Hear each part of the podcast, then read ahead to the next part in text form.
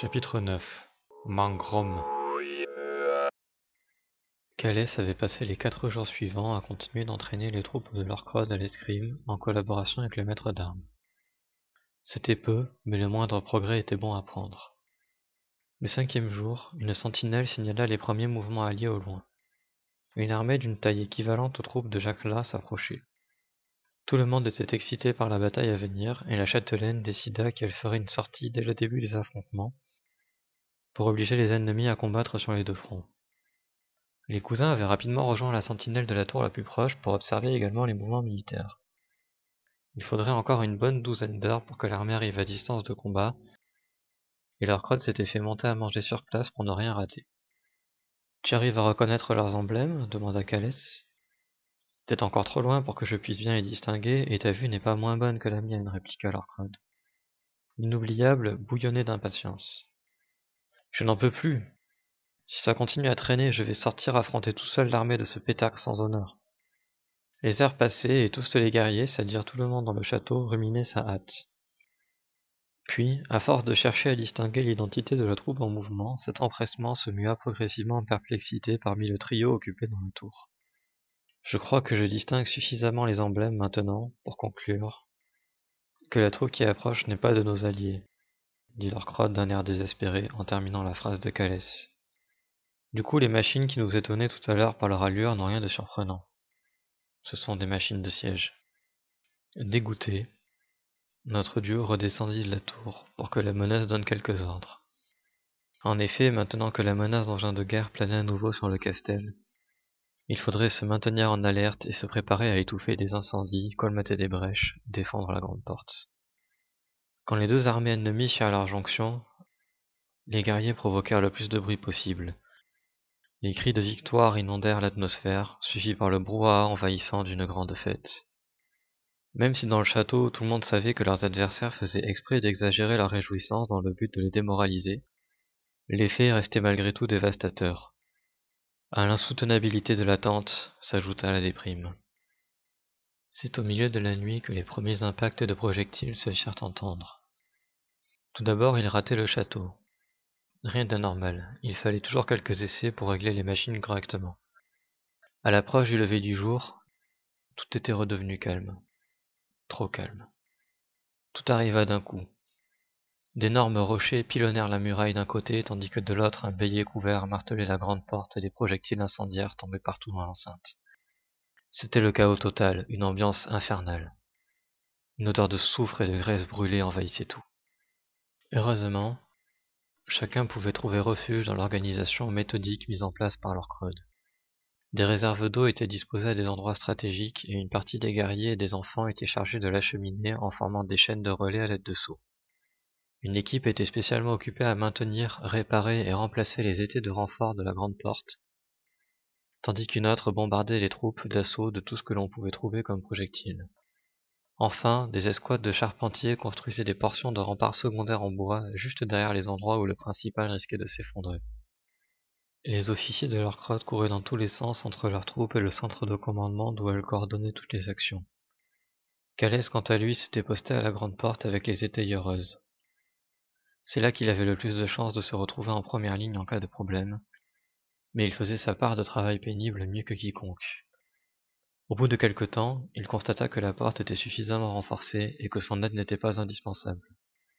Il réalisa que finalement, le poste le plus dangereux était celui des charpentiers. Et elle travaillait juste derrière la cible des jets de rochers, c'est ce qui le motiva à les rejoindre. L'inoubliable n'était pas un spécialiste de la construction de fortifications d'urgence, mais il était très observateur et il lui suffit de quelques minutes pour comprendre comment il fallait procéder.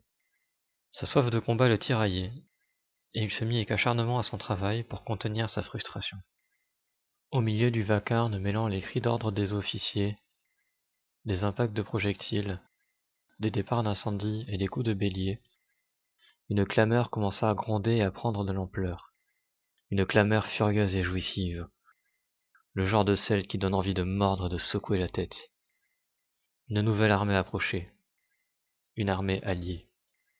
Peu de temps après, une deuxième clameur s'éleva. Celle-là était moins plaisante.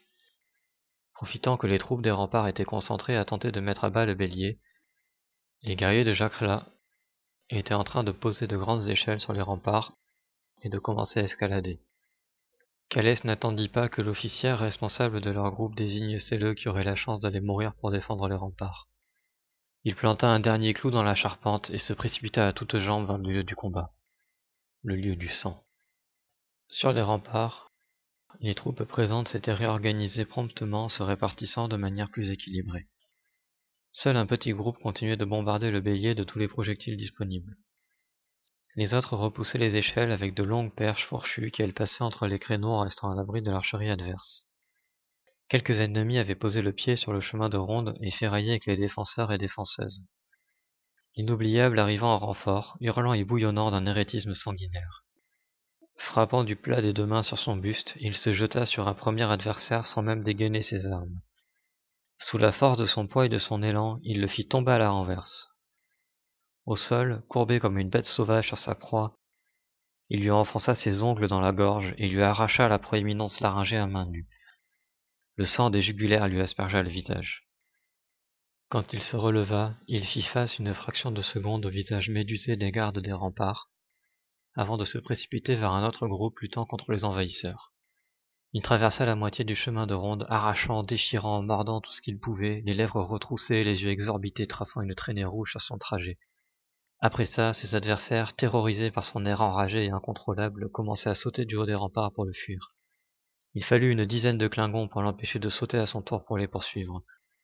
L'armée de Jacrela tout entière tressaillit sous ces vociférations forcenées. Pétacre que les coches carrées vous rongent les os pour l'éternité. Pourriture sans honneur, lâche. Ha, des barres. Plus personne n'osait s'approcher des remparts. Une partie des troupes ennemies se replia, abandonnant l'idée de prendre d'assaut les murailles. Une fois calmé, Calès descendit pour aller rejoindre sa cousine. Lord penché sur sa carte, écoutait le rapport d'un officier tout en déplaçant des jetons. En sentant l'odeur du sang, elle releva la tête pour le voir arriver. Il avait repris son sérieux et l'aura de noblesse qui le caractérisait habituellement. Le contraste était saisissant pour l'officier présent qui venait de raconter ce qu'il avait vu sur le chemin de ronde. La châtelaine lui dit calmement. Je t'ai entendu. J'espère que Jacques là aussi, répondit-il du même ton. Ensuite elle lui expliqua que leurs alliés approchaient, mais qu'il faudrait encore un certain temps avant qu'elle puisse donner l'assaut. Nous attendrons le dernier moment pour faire une sortie. Lorsque ce sera le cas, nous nous refermerons comme une mâchoire de jackal mastiff sur leurs troupes. En signe d'assentiment, Lord Crode frappa du poing sur la table en criant Crap là Un moment plus tard, l'officier responsable du groupe d'étayage arriva en trombe. Nous n'avons presque plus de bois à disposition. Mon équipe met en place les derniers renforts. Quand ils briseront, la grande porte tombera peu après. J'imagine que tu as déjà pris des dispositions? Oui. Les membres de ma troupe qui n'ont plus de matériel se préparent à encaisser la première vague d'attaque.